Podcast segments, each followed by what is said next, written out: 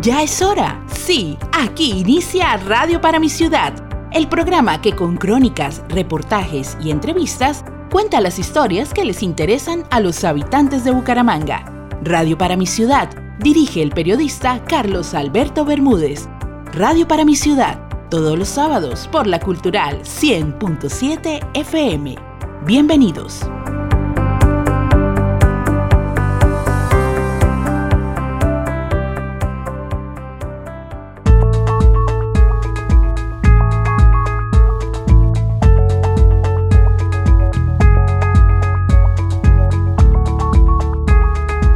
Hola, saludo cordial, bienvenidos a Radio para mi ciudad, por el podcast, por la digital y por supuesto por la cultural 100.7 FM y todas nuestras plataformas digitales.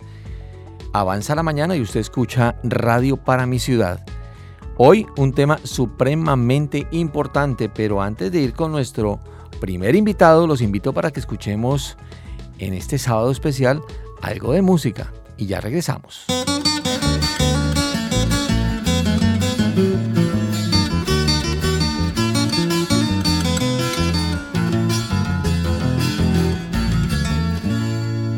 Campesina santanderiana, eres mi flor de Romeo, por tu amor yo vivo loco, si no me besas me muero, me muero porque tus labios tienes miel de mis cañales, que saben a lo que huelen las rosas de mis rosales, que saben a lo que huelen las rosas de mis rosales.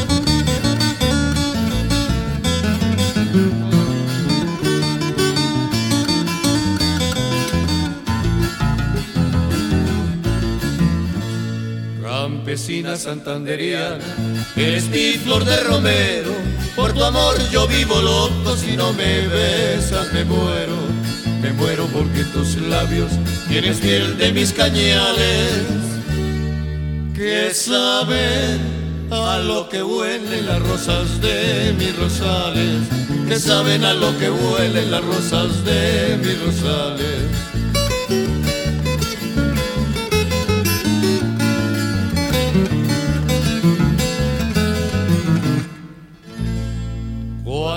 Bailas la guabina con tu camisón de holar. Hay algo entre tu corpiño que tiembla como un volcán.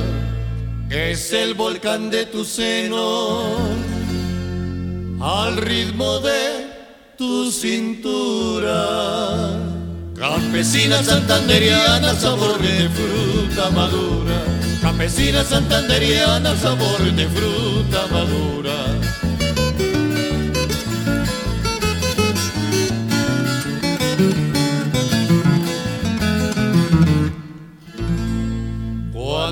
Bailas la guabina con tu camisón de holar, hay algo entre tu corpiño que tiembla como un volcán. Es el volcán de tu seno al ritmo de tu cintura.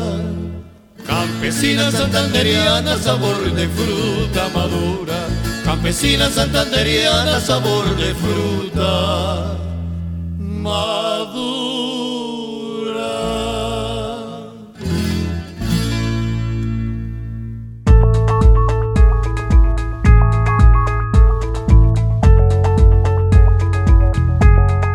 Bueno comenzar con esta hermosa música este fin de semana. Ahora me encuentro con don Gilberto Camargo Amorocho. Es caminante y lo referencio como caminante, pero él tiene una profesión que es arquitecto, ha manejado patrimonio, bueno, en fin, es investigador.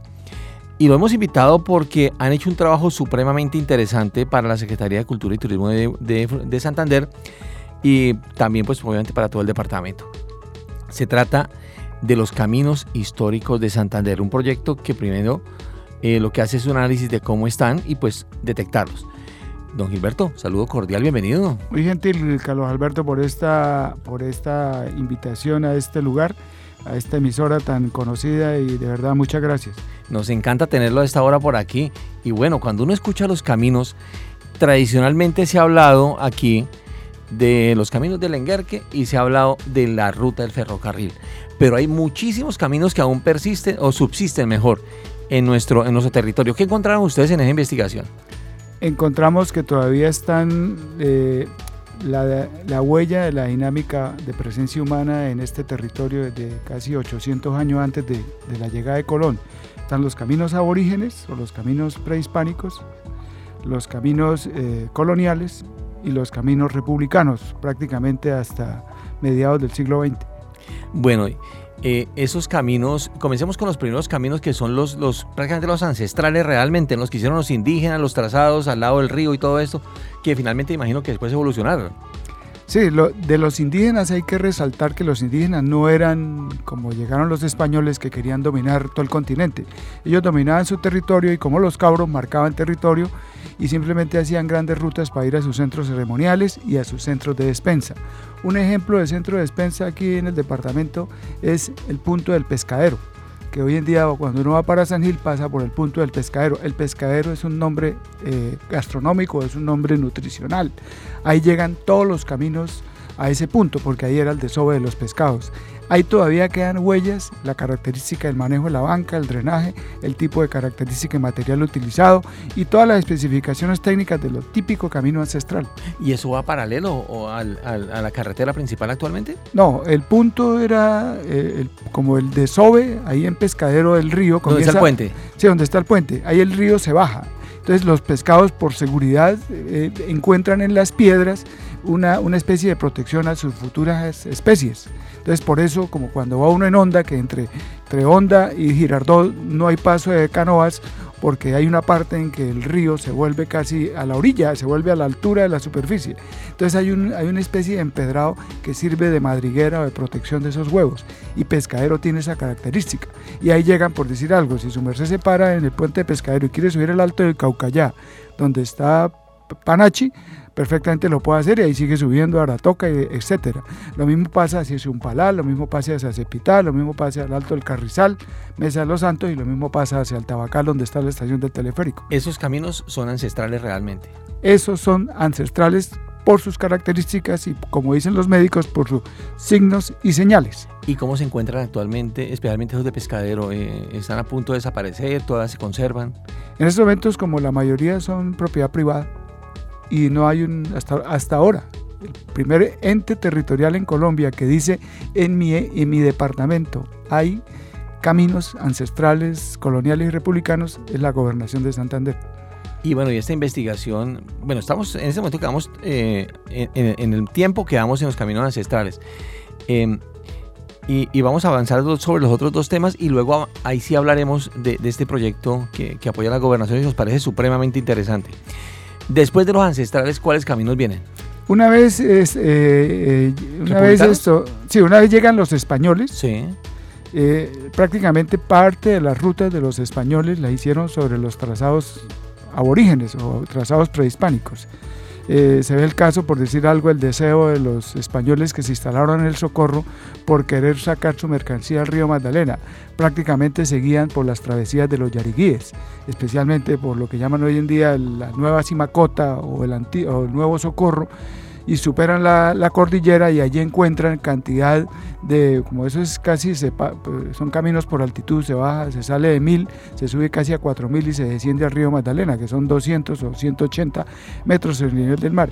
Y ahí se encuentran todavía eh, esto, las rutas de los, de, los, de los yariguíes y prácticamente parte de esos trazados no hubo necesidad de inventar nada prácticamente el trazado a origen fue el trazado del camino colonial y más tarde de pronto rectificado un poco por el camino republicano. Bueno, pero ya el tema colonial ya podemos decir que ya tiene algo de arquitectura, ¿cierto?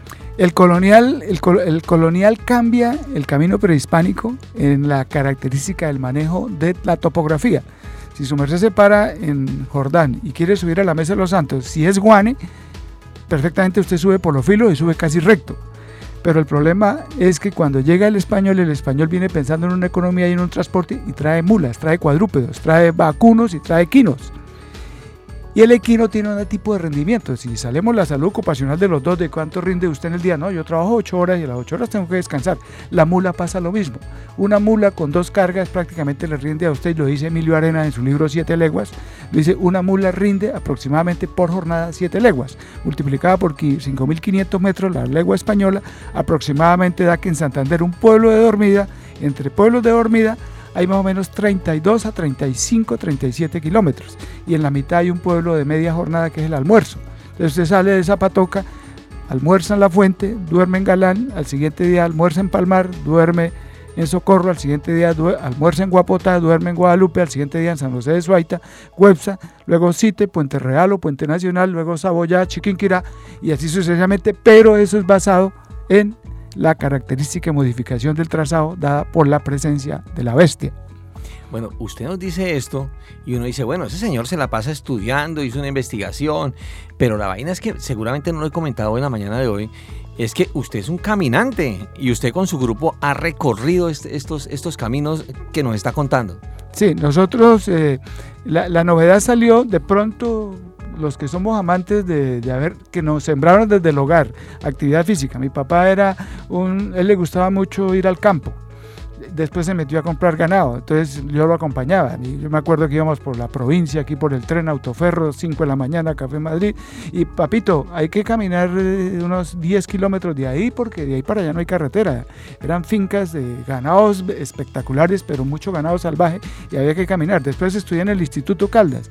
El Instituto Caldas, cuando eso, donde hoy es la UNAP, la clase de educación física de profesores como el profesor Ricardo García o Atahualpa Ibarra, era eh, señores, la, previa de, mes es dar la vuelta a la loma, saliendo aquí por el jardín, subiendo a pan de azúcar, bajando por terrazas y llegando otra vez al alcalde. El primero 5, el segundo 4, 9, y así sucesivamente. Entonces fui criado para hacer actividad física, después me volví deportista, me cansé del deporte, empecé a tener, como se dice, mucha demanda de problemas de quirúrgicos. Entonces dije, yo tengo que seguir haciendo un deporte donde me mantenga lo que hacía con deporte colectivo, que me genere transpiración, actividad física y mantenimiento de mi capacidad cardiorrespiratoria.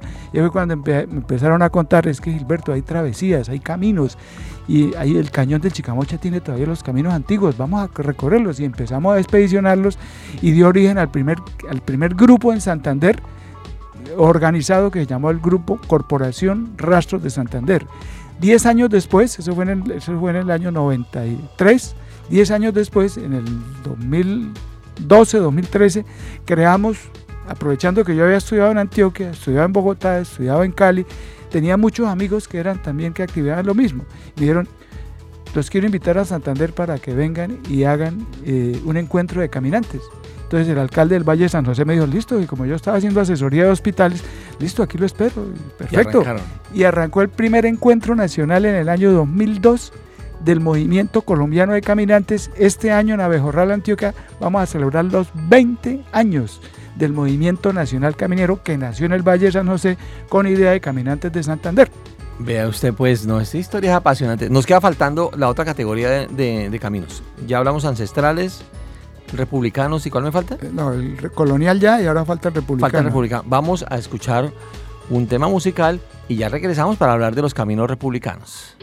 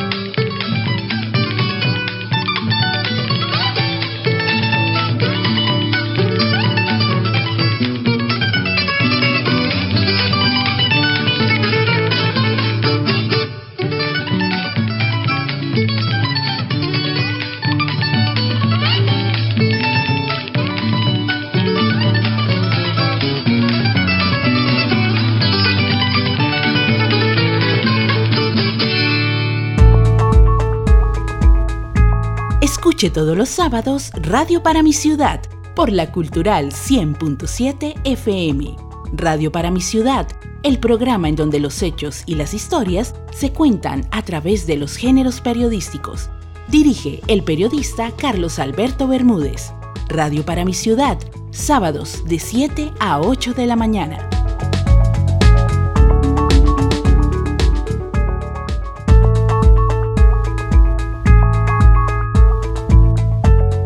Retornamos a Radio para mi ciudad, como siempre, analizando, contando historias, hablando del Gran Santander, de la ciudad bonita que está cumpliendo 400 años en este 2022. Ahora se une a esta charla el maestro Emilio Arenas, historiador reconocido por ser un caminante, por haber recorrido buena parte de los caminos de Santander. Maestro, saludo cordial, bienvenido. Buenos días, ¿cómo están? Saludos para todos y además para los oyentes. Bueno, aquí estamos con don Gilberto Camargo que lo está escuchando y, bueno, que aparte de todo conoce su trayectoria y, pues lo invito para que lo salude, don Gilberto. Emilio, un feliz día y de verdad muchas gracias por todo lo que ha hecho, por investigaciones, por su producción intelectual y de verdad los, caminantes los resaltamos donde vamos, siempre llevamos por allá, me preguntan hasta por sus libros, ¿cuándo puede venir Emilio a Bejorral, Antioquia? Me preguntan. Sí, muy amable. Oiga, y a la vez los, la, gente, los caminantes retroalimentan toda la información que uno posee de archivos, la actualiza, la ve, la camina, en otras palabras. Y, y eso es importantísimo para construir historias verdaderas. Maestro eh, Arenas, el, el, recorrer los caminos de Santander le han dado a usted pues para escribir varios libros y, que son supremamente importantes para nuestra historia. ¿Usted considera que todavía esos caminos que se recorrieron y que, subsisten todavía eh, merecen un, mejor tratamiento, no estar en el olvido? Eh, sí, de eso estoy absolutamente convencido y semanalmente yo voy a una cabañita que tengo por ahí en la falda del cañón del Chicamocha bajando de los santos. Y veo desde la época en que, en que los transitamos con Gilberto y con otros grupos de caminantes, y posteriormente con los caminos de Gran Santander, vemos por ejemplo que de Jordán sube, partía una el camino que iba hacia Curití. Eh, y entonces de pronto una noche empezamos a ver eh, luces mm, por una senda distinta a la carretera normal de salida que iba muy rápido y venían, ¿y esto qué es? Y empezamos a ver recientemente esto. Y resulta que eran cuatrimotos y al parecer, puesto que eso lo, lo, lo, lo atestigua una línea blanca que se ve, el antiguo camino de piedra fue recubierto con cemento para efecto de que pudieran andar las cuatrimotos. De otra forma, no podrían andar a esa velocidad y de andar lo hubieran desbaratado totalmente. Entonces, ante esas cosas uno piensa que se necesita algo urgente, porque de pronto las administraciones municipales, los intereses comerciales están pensando en atraer cierto tipo de turismo y sacrifican lo que sea sin ningún control. Maestro, el, tema de, estos caminos históricos, eh, usted los ha recorrido, como dijimos anteriormente, y pues lo que nos está dando, y lo vive en, carne propia. Eh, ¿Usted cuáles cree que fueron en su momento los caminos más importantes para el desarrollo de esta, de esta región del país? Y que, pues, no, no sé, pues ahorita don Gilberto nos contará también cómo, cómo están. ¿Usted cuáles considera que son los más importantes? En algún momento nosotros hablábamos y, es lo que más es popular es, ¿no? Que se hablaba de los caminos del Enguerque y la vía del ferrocarril, pero hay muchísimos, como usted nos comenta anteriormente. Sí, hay, hay, una especie de confusión cuando se habla de los caminos del Enguerque porque dieron en toda parte por calificarlos como los caminos del Enguerque, entonces en el imaginario de la gente está que el Enguerque los hizo y se hicieron obviamente al mismo tiempo. Eh, Últimamente, pues desde el Museo de Guaya ofrecemos eh, información más detenida a los visitantes cuando la requieren acerca de ese tema. Y de otra parte, pues seis años transitando caminos y veredas con el programa de los caminos del Gran Santander, precisamente en la Universidad Santo Tomás, pues, pues dieron, dieron más, más información y ahí publiqué un libro con la Santoto que se llama Siete Leguas que era el, trayecto de una mula cargada con 100 kilos, más allá no puede ir, más acá pérdida. Entonces, en ese libro se estructura todo el poblamiento de Santander, absolutamente todo, a través de una línea central que en el sentido de ir hacia Santa Fe se llamaba Camino del Reino y en el sentido contrario, viniendo hacia San Juan Girón, que era la ciudad del momento, Caramanga no contaba, eh, se llamaba Camino del Sogamoso porque utilizaba el río Sogamoso como salida al Magdalena y al mar. Entonces yo pienso que la espina dorsal, la columna vertebral de, de, ese, de ese poblamiento que se da a finales del siglo XVIII y comienzos del XIX masivamente con el fenómeno de parroquia tiene que ver con esa vía. ¿Por qué? Porque allá estaban los grandes mercados por los artículos de la producción. Todavía no había un comercio de exportación porque en el Magdalena no había navegación a vapor y la salida era por Cúcuta a Maracaibo. Entonces, el principal mercado era Santa Fe y Tunja para artículos de clima caliente, algodón, cacao, mm, tabaco, eh, posteriormente el café. Son razones de peso, ¿no? Y generalmente, pues, los caminos están, están enfocados más que todo, no por, para que la gente pase en, en, su, en su momento, sino para mover la economía, ¿no, Gilberto? Sí, eh, una pregunta le tenía yo a Emilio. Emilio, háblenos de la secuencia de cómo fue el camino por donde entró Jiménez de Quesada, luego el camino del Carare y luego la competencia de este camino, cómo eh, se enfrenta al camino de Honda. Mm, sí, muy bien. Eso está en los albores de la ocupación española, precisamente en la primera expedición que pasa por, llega al altiplano cundiboyacense buscando el dorado, es la quesada. Pues bien, ellos entran por una ruta por donde encuentran un poquito hacia arriba por el río Magdalena, en la desembocadura del río Carare, perfectamente una senda que los orienta hacia qué cordillera está el famoso pueblo del Dorado, porque ellos solo sabían que, producía la sal blanca y lo que encuentran es sal blanca y, es decir, sal de montaña distinta a la de mar, que es oscura, y mantas. Entonces siguen la senda y por esa senda, rompiendo selvas, se encaraman por, por los lados de Vélez y salen al altiplano. Pues en esa lógica, Quesada al reunirse con las expediciones que vienen de Belarcázar, que vienen de Ecuador, y con Federman, que viene de Venezuela, pues van a, ir a resolver disputas territoriales porque todo el mundo creía estar en su territorio, no, se conocía hacia el interior de, de Sudamérica. Entonces aprovechan ese viaje y van saliendo a salir por la ruta que trajeron, es decir, por la que la llevó al éxito, al altiplano, pero los alcanza un enviado de las tropas que dejan en Santa Fe dice que los hombres han encontrado una salida más fácil y más cercana a Honda, a Guataquí. Eso cambia fundamentalmente toda la historia, pero él deja la orden de fundar dos ciudades, Tunja y Vélez. La cambia fundamentalmente ¿por qué? porque Santa Fe va a encontrar su estrella, es decir, Santa Fe sin la salida a Honda o a Guataquí en su momento, que es cerca, no hubiera sobrevivido, pero eso es lo que le da la conexión con el mar. Y a su vez eso significa la decadencia desde el comienzo para Vélez.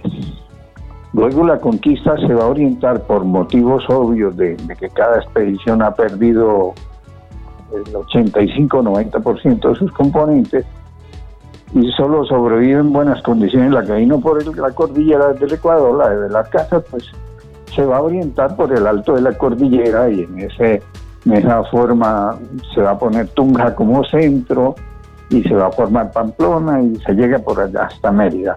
Pero entonces aquí ese cambio significa que Vélez casi desaparece, lo viene a salvar el que tiene frontera con Pamplona en el río del Oro. Y entonces se descubren los aluviones auríferos del río del Oro en 1549 por por la gente de Pamplona. Álvaro de Villanueva es el minero.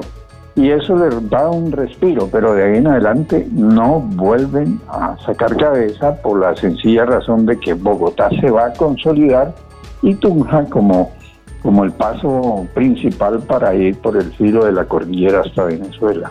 Finalmente. son condiciones que no se saben, mm. pero en este momento uno ve que el futuro de una ciudad estaba en vilo y de pronto sobrevive y el de otra pierde importancia. todo eso son relaciones en la historia de la ciudad, de las ciudades en general que hasta ahora no habíamos tenido en cuenta y que tienen que ver fundamentalmente con los caminos. Qué historia tan apasionante. Maestro, eh, ya para finalizar, ¿usted cree que en este momento falta una política pública, no solamente aquí en Santander, sino en el país, para que los caminos que aún, aún están en pie eh, se, se rescaten, se conserven, se restauren? Sí, yo que siempre ese ha sido el tema y ese ha sido el anhelo y esperemos que llegue algún día al poder en ese país alguien que realmente le interesen esas cosas y no hablar del turismo en una forma como general de aeropuertos y puertos y hoteles, sino esas cosas, porque mire, antes de la pandemia, la gente que más se encontró en el cañón de Chicamocha, excepto la población campesina de por ahí, eran extranjeros. Venían de, de Noruega, venían de Alemania, de Francia, especialmente de, de, de Holanda. Y entonces una gente que era el comienzo de, de, un movimiento que quería ver la naturaleza, quería transitar los caminos. Pero últimamente nos damos con cosas como estas. Según dicen, le metieron 1.400 o 1.800 millones al, al camino de los Santos a Jordán sube. Nosotros transitamos eso y sabemos cómo quedó eso. Y, y entonces ah, ahí es donde uno dice, bueno, en todas formas interviene el problema ese de la politiquería, de los recursos, de, muchas cosas que no es el momento de analizar. Y ahí se frenan hasta las buenas intenciones que pueda tener el gobierno nacional. ¿eh? Claro. pierde, pierde buena parte del intento. Maestro, eh, una última pregunta. Eh, aquí en los alrededores de Bucaramanga, ¿también hay caminos ancestrales o todos van hacia, hacia las grandes rutas? No, los caminos ancestrales, es decir, el camino no todo está en piedra. ¿Sí? Porque en piedra cuando las condiciones, el tráfico de las mulas y lo demás lo justificaban, entonces se empedraba, como ocurre en el cañón de Chicamocha. En otros sencillamente era una senda, que es lo que le pasa a, a Bucaramanga, excepto tramos como el de la bajada de Chitota, cuando uno iba para Cúcuta, porque la vía anterior era por Matanza y Suratá, por el Alto del Escorial, no por Pamplona.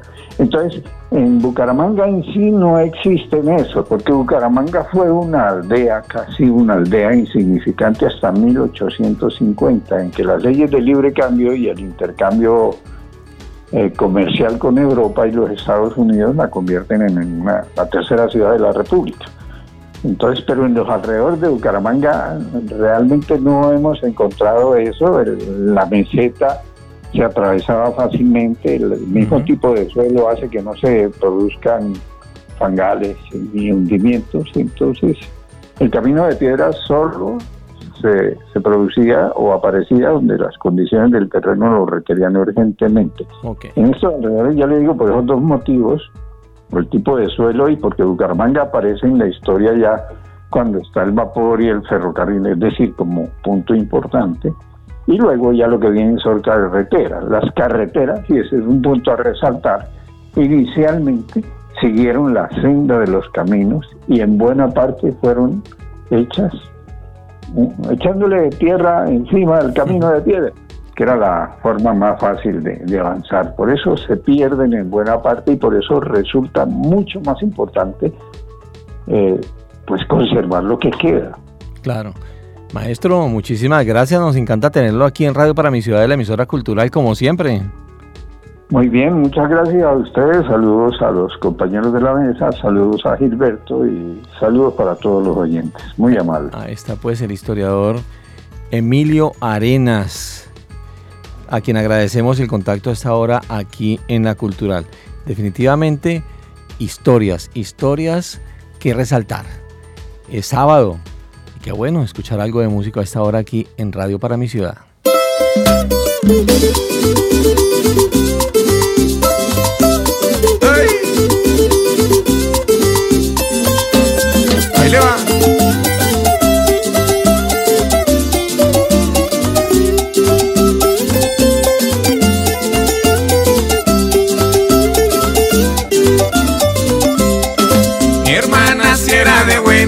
Novios que tenía, si el mejor de sus parejos algún resabio tenía, y que era la mejorcita, la misma gente decía, a ninguno rechazaba, yo no sé por qué sería.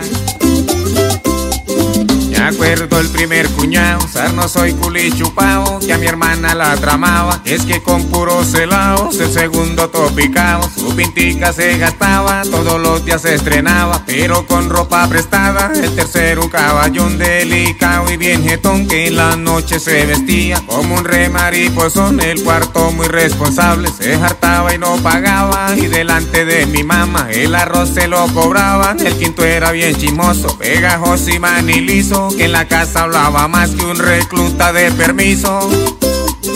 El otro se aprovechaba cuando los viejos no estaban y en la cama de ellos mismos con mi hermana se arrunchaba. Y el día que piense volver que se acueste con la puerca porque nos tumbó la cama y la dejó pura pecueca. Vamos, vamos con los doctores.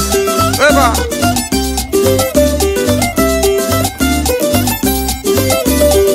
Suéltela, suéltela como usted sabe.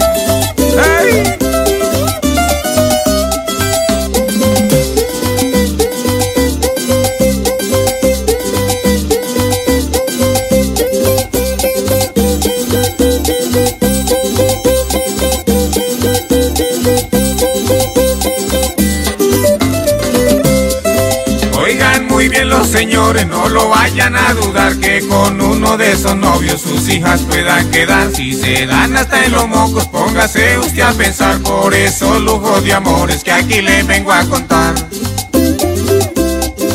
El otro era bien repuerco, cada ocho días se bañaba. Yo no sé cómo mi hermana esa pizquita se aguantaba. El siguiente a mí me costa y se las tengo guardadas. Con la tal María Casquito a mi hermana traicionaba. El noveno un raspachín que la plata se hartaba. Después salía con el cuento que el patrón no le pagaba. El décimo chanchullero, lambe lambe la alcaldía. Y hasta pueste profesora a mi hermana le ofrecía. El otro es cachalandrao, barrigón, calvo y enano que la jeta le jedía, puro boste su marrano. De los otros ni les cuento, esa sería un desacredito. Por el respeto a mi mamá, con mi hermana no me meto. Mi hermana sí muy de buenas con los novios que tenía. Si el mejor de sus parejos algún resabio tenía. Para que gozando.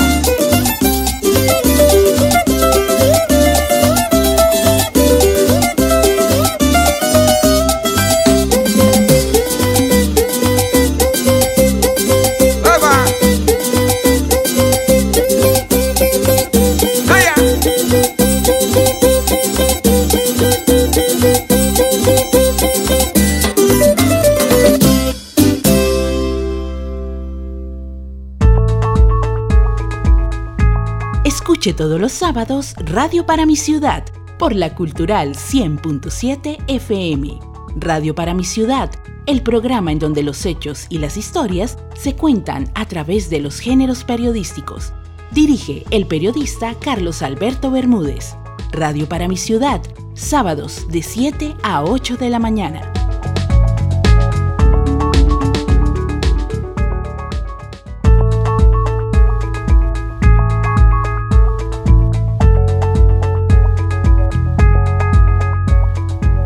Y después de escuchar al maestro Emilio Arenas y de escuchar esa música tan linda, pues ahora continuamos nuestra charla aquí con don Gilberto. Don Gilberto, eh, nos faltaba hablar de los caminos republicanos. ¿Esos en dónde están? En el departamento de Santander quedan todavía rastros de, esos caminos. Eh, por decir algo, los caminos del Estado soberano de Santander, cuando Eustorio Salgar decide eh, cumplir la política nacional. Hay un, hay un decreto de Tomás Cipriano Mosquera, presidente de Colombia, que él a mediados del siglo XIX ordena de que Colombia tiene que estar totalmente conectada, porque en esa época se decía que había una relación muy directa entre gobernabilidad, gestión pública y eficiencia y eficacia, si realmente, como hoy en día, hoy en día usted ve que todo el mundo pelea de que por qué no hay carreteras, que por qué no hay vías, que la vía a Málaga, que por qué no es fácil ir a Málaga. Activamente era lo mismo, Y de Santander están todavía eh, parte del camino de, de Girón hacia Los Santos, el camino de los Santos, Piecuesta, lo que decía Emilio ahora, eh, subiendo por Sevilla, pasando por el nudo de Santurbán, Cucutilla, Mutiscua, Pamplona y continuar el camino del lago Maracaibo por eh, Bochalema, San José de Cúcuta, Puerto Santander. En el caso de Santander también se resalta a mediados del periodo de Estado soberano los caminos que que aprovecha el momento histórico y, se ofrece. Pues que era un visionario, ¿no? que era un visionario porque él decía en Europa, en Edita Quina, aquí me están dando eh, que haga las obras por concesión de privilegios, o sea, el que tenga plata las hace y después me las pagan con terrenos y con explotar eh, el paso de la gente, manejo de peajes como concesiones. Era un buen negociante el hombre. Sí, sí, el hombre, imagínese, usted sabe que es que a usted Carlos Alberto le diga, yo me ofrezco a hacer el camino Zapatoca Barranca, me dan 15 mil fanegadas o hectáreas de terrenos baldíos para que ustedes sean para usted, usted los explote y fuera de eso le dicen durante 15 años, porque así dice el contrato, debe cobrar por tarifas como hoy. carros de dos ejes, de cuatro ejes, ahí en esa época era persona a pie pagaba tanto, persona a caballo pagaba tanto, bestia sin jinete pagaba tanto, bestia con carga pagaba tanto. Era un peaje y fuera de eso usted tenía el derecho a, tener pica, pico y cédula, usted tenía un horario todos los puentes tenían puertas de 6 de la mañana o de 5 de la mañana, 5 de la tarde a 5 de la mañana cerrado. En la, en la mañana volvía y se abría. Oiga, qué historia. Bueno, don Gilberto, ¿cuántos kilómetros podíamos hablar aproximadamente hubo en su momento de caminos históricos y cuántos quedan? Santander, eh, analizando todo el trazado completo de cantidad de caminos, eh, prácticamente nosotros alcanzamos a llegar casi a entre 4.000 a 5.000 kilómetros, de los cuales queda hoy un 10%. Y, y realmente, pues, eh, lo que decía su con Emilio, tenemos que luchar, ya hay al menos, hay una ordenanza, ya al menos 15 años después un gobernador le para bolas a la ordenanza, a la primera tarea que había que hacer, que era el inventario. Ya hicimos el inventario muchas comunidades quedaron contentas porque me dijeron que, Gilberto, al fin quedó mi vereda, el camino de Guadalupe quedó metido, sí, ahí quedaron, los caminos de la lepra quedaron metidos, los de contratación, sí, ahí quedaron metidos los caminos de los santos, del Señor de Monserrate, del Divino Niño, de la María Auxiliadora, ahí están todos esos quedaron metidos. Uy, hermano, qué berraquera, ahora sí tenemos achaque para que poder tramitar recursos y pelear a los consejos y a las administraciones municipales que en el rubro de lo que usted le pregunta a Emilio, de conservación, de mantenimiento. ¿Cuánto tiempo hicieron ustedes este, este proyecto con la gobernación? Fueron seis meses. Investigando, caminando, tomando fotografías. Investigando, hablando con las comunidades, porque uno de los requisitos era si había voluntad por parte de las comunidades de borde, era un requisito para incluirlo. Pero si había momentos como encontramos, me da pena, pero no pueden pasar. Pero señor, este es camino público. Eso era antes. Pero usted lo invadió. ¿Cómo me demuestra? Porque hay una sentencia. Pero no, eso es una demanda que hay que hacer. Los hacendados invadieron y muchos dijeron con mucho gusto a la orden y pasen. Otros con mucho gusto a la orden, pero no pasen. Don Gilberto, este proyecto que es un diagnóstico de los caminos históricos de Santander, eh, ¿qué va a pasar con él? Ustedes lo entregan ya a la gobernación. ¿Ahora qué viene? ¿Ahí termina todo? O, va a avanzar en muchas cosas? Pues eh, en la gobernación la doctora Meriluz Hernández López, la secretaria de Cultura, me decía, ¿qué viene después, arquitecto? Le dije, ahora viene el siguiente paso. En los 500 y pico de kilómetros que nos salieron, por todas las provincias de Santander, nos, aproximadamente hay 22 alcaldes. Capacitemos a esos alcaldes y hagamos lo que usted estaba ahorita preguntando. Sensibilicémoslos para que entiendan que la red de caminos del departamento, que tiene en el mundo más de 120 millones de practicantes y que están buscando dónde ir, como decía Emilio, cantidad de extranjeros que quieren venir a untarse de naturaleza pura. Y aquí lo tenemos, pero aquí le estamos metiendo edificios, porque no nos hemos dado cuenta de la naturaleza pura que el mundo quiere. El mundo quiere venir a untarse de grillos, quiere venir a untarse de peñascos, quiere venir a untarse de temperaturas de 35, quiere untarse de selvas barrigonas, árboles nativos y lastimosamente no lo hay. Entonces, el primer trabajo es capacitar a los alcaldes para que se sensibilicen y crean el rubro en el presupuesto municipal mantenimiento de caminos. Y el segundo es señalizarlos. Bueno, señalizarlos. ¿Y el tema de restauración está también contemplado? Por eso, al, al, al sensibilizar al alcalde y decir, señor alcalde, su camino es parte del trámite para declararlo bien de interés cultural, pero un requisito que exige la norma es que haya la voluntad suya. Usted acepta eh, incluirlos en el POT o en el EOT de su municipio, porque ya hay un fallo jurídico que dice, si usted como alcalde, Carlos Alberto Bermúdez, incluyó en su, en su EOT incluyó los caminos, automáticamente ya el camino tiene característica de bien público, espacio público y ya cumple lo máximo para su declaratoria. Falta que el Consejo Municipal haga los trámites, el Consejo Departamental lo apruebe y Bogotá diga, listo, Santander ya quedó, la red de caminos inventariadas por la gobernación es bien de interés cultural de carácter nacional toda la red eh, inventariada. Usted nos decía esta semana en el programa Opina Santander, también de la cultural, que ahí nos describió un camino eh, que nos decía que estaba en perfectas condiciones, que tenía eh, las, las bancas, los declives, todo. ¿Ese, camino cuál era? El camino que, que, hablábamos ahora, el que acabó de arreglar el anterior gobernador entre Los Santos y Jordán, y el que acabó de arreglar el alcalde de Málaga hace un año, entre eh, eh, Málaga y el Alto de Málaga. Esos son los que están restaurados. ¿Y los antiguos cómo están? Algunos, gracias a muchos hacendados, eh, han logrado mantenerse. la denuncia y así personas como usted que nos ayudan a difundir ha tocado un poco la sensibilidad de la gente y en estos momentos pues la gente al enterarse de que hay, hay, por lo menos en Colombia hay más de un millón de personas que están buscando rutas y si los canalizamos a través de organizaciones campesinas, eh, cooperativas campesinas, operadores turísticos rurales, ese sería, ese terreno está fértil. En España ya lo hay. Yo acabo de hacer el camino de Compostela y allá los operadores son los operadores, la mayoría son los rurales que están de borde y se han organizado, ¿no? organizado alojamientos, posadas, restaurantes, artesanías, todo lo que usted quiera ver y fuera eso está la leyenda del camino. Entonces, todos se han unido y en este momento son los que prácticamente los operadores son los veedores, los controladores y cuando hay que pedir plata la piden al ayuntamiento inmediatamente, pero ellos son los más preocupados. Aquí, aquí podríamos entonces decir que, que casi que, que, tenemos el potencial para hacer un, un camino de Compostela pues obviamente no, no fusilar, fusilarlo como decimos en el argot periodístico, pero sí eh, para tener un atractivo más importante o igual que, el Camino de Compostela? Pues aquí tenemos, por decir algo, ya hemos diseñado el Camino de la Virgen de Guadalupe saliendo de Los Santos, de cinco días, saliendo de Los Santos, Jordán, eh, Villanueva, Barichara, Cabrera, Socorro, Palmas del Socorro, eh, Guapotá, Guadalupe. Podríamos entonces tener el camino Compostela. El camino, de la, el camino a la Virgen de Guadalupe y se hace como hay en Compostela. Al peregrino se le entrega un pasaporte y él eh, se autoriza, la, parroquia, por decir algo, en este caso sería la arquidiócesis de San Gil, quien le autoriza al párroco y le dice, señor, entregue un pasaporte y el peregrino tiene que mínimo tener tres sellos para demostrar que sí pasó por la ruta. Un sello puede ser en Los Santos, otro en la Casa del Dato, otro en Jordán, otro en Villanueva y va demostrando. Y, en, y por lo menos en Compostela cuando uno llega le dice, eh, con ese pasaporte uno va y reclama el, certificado del peregrino caminante y el, vale más o menos 5 euros el certificado en español y, le, fuera solo de tener un plus. ¿Lo quiere en latín? Así, entonces pague otros 3 euros. Y listo, y le dan a uno el estuche completo, redondo, porque lo entregan redondo como papel pergamino, usted lo guarda y usted lo enmarca en su casa.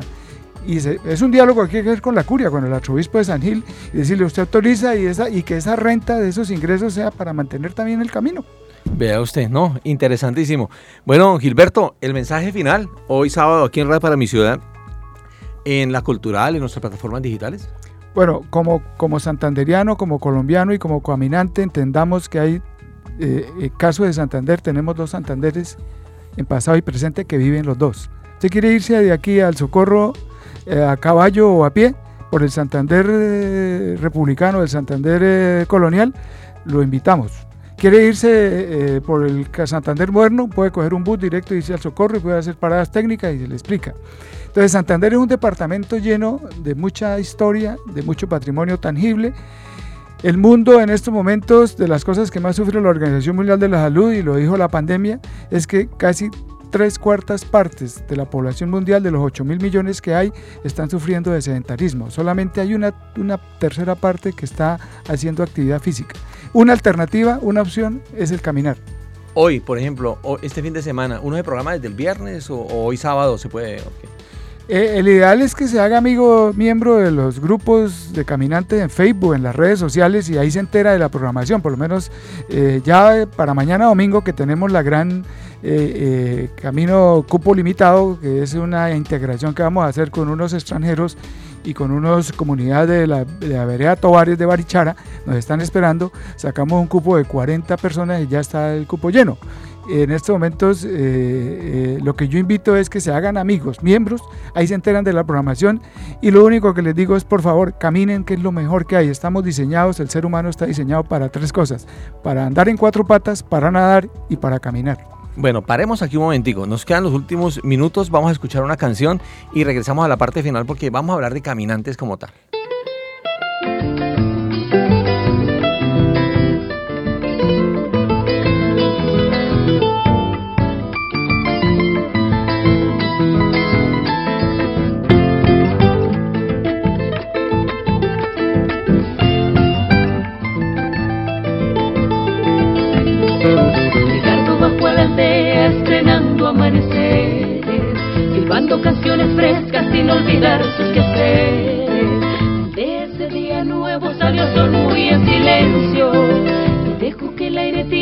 Tibio regara bien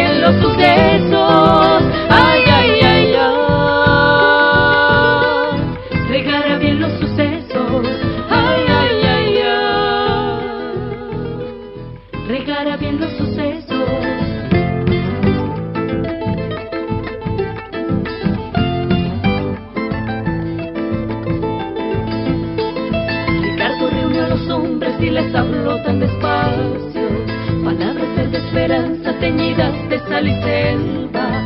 Les dijo la vida es nuestra, también es nuestra la tierra. Y las palabras que traigo son semillas también nuestras. Ay,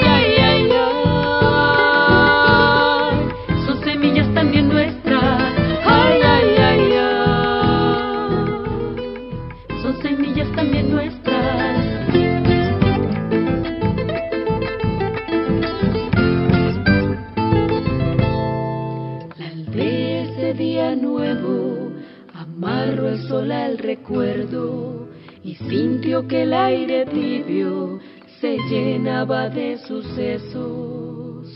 Un disparo cortó el viento con sed de sangre moscada y Ricardo dobló el cuerpo sin terminar la palabra. Ricardo murió ese día, hermano de hombre y semilla. Murió mirando la vida que entre sus manos moría.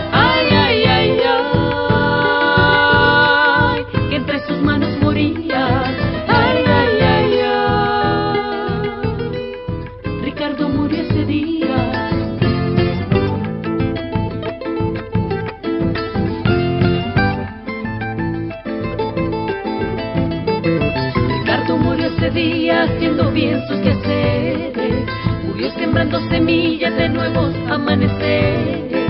La vida es nuestra, muy nuestra, también es nuestra la tierra. Y las palabras que traigo son semillas también nuestras. Ay, ay,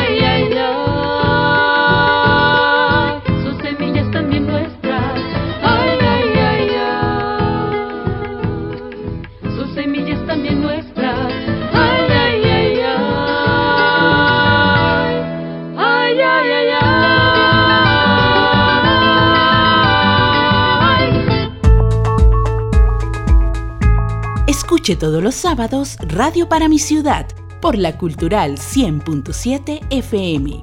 Radio para mi ciudad, el programa en donde los hechos y las historias se cuentan a través de los géneros periodísticos. Dirige el periodista Carlos Alberto Bermúdez. Radio para mi ciudad, sábados de 7 a 8 de la mañana.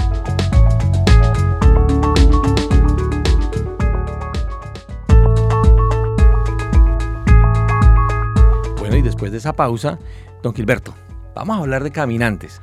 Eh, alguien que desee caminar, ¿qué necesita? ¿Es peligroso? ¿Necesita ropa especial? Eh, ¿Mucha plata? Eh, expliquémosle un poquito a la gente que está escuchando a esta hora. Bueno, el departamento de Santander tiene una red de caminos muy seguros. Eh, como persona se recomienda mínimo, mínimo andar tres personas. En caso de que pase algo, pues si alguien se lesionó, se cayó o tuvo algún problema eh, mental o algún problema cardiovascular, es recomendable que uno se quede con el paciente y el otro vaya y avise, pero siempre mínimo tres personas. No se recomienda andar solo. El ideal es pertenecer a un grupo de caminantes y ser parte de esa programación. Eh, también pueden andar eh, minigrupos. Lo otro es, el morral debe llevar, Santander es un departamento que se camina por altitudes, se puede salir de 3.500 metros que está arriba, eh, eh, por decir algo, la laguna, descender al río Chicamocha, que está a 300 metros, y volver a subir, por decir algo, a la serranía de los Yariguíes, que está otra vez a 4.000 metros. Entonces se recomienda eh, el morral mucho refrigerio, entender que parte de la jornada, si va a ser la mayoría de las caminatas buenas, son de, una jornada, hay que llevar el almuerzo. Llevar refrigerio, no ir pensando que van a encontrar restaurantes ni nada de eso. Llevar el almuerzo. También se recomienda llevar eh, rehidratantes. Yo recomiendo el que me recomendaron los médicos en la Secretaría de Salud cuando yo trabajé.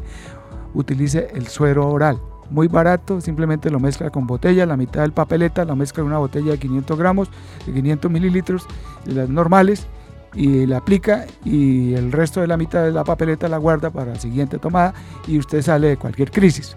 Lo otro es tener mucha hermandad y tener un banco de datos por donde va a caminar con las, con las personas de borde para cualquier novedad. Lo ideal es ir con un guía. Pues el caminante no necesita guía. Bueno, y los que no somos caminantes, pero queremos ir a tomar fotos, a por eso, por eso una de las políticas que nosotros estamos pidiendo, y ya lo hicimos al menos en el Camino Santo Jordán, es que lo señalizamos. A raíz de la reparación se logró hacer un acuerdo con el contratista y los caminantes dimos un aporte y se señalizó el camino. Entonces usted no tiene pierde. Además el camino es súper cómodo, es un camino público y es un camino que, no tiene pierde. La recomendación es eh, tener un, grupo que, ya conozca, eh, hacer la ruta y empezar, sobre todo aquí alrededor de Bucaramanga, que ya no hay camino, ahí son, son atajos y lo que llamamos las famosas servidumbres, que es por fincas privadas.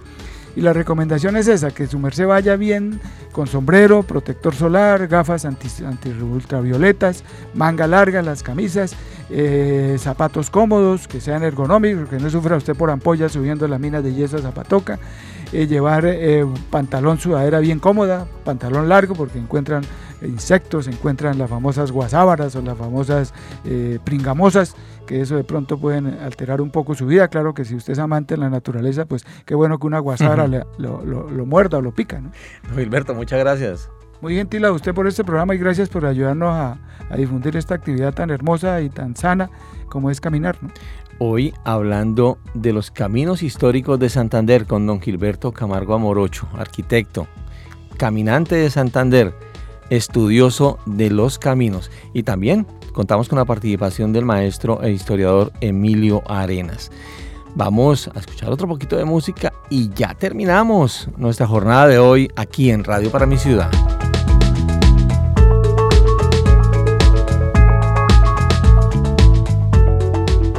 Y hasta aquí Radio para mi ciudad por la cultural, por el podcast y todas nuestras plataformas digitales. Con la técnica del ingeniero Álvaro Ayala les habló Carlos Alberto Bermúdez. Que tengan un feliz fin de semana, que estén muy bien. Chao, chao.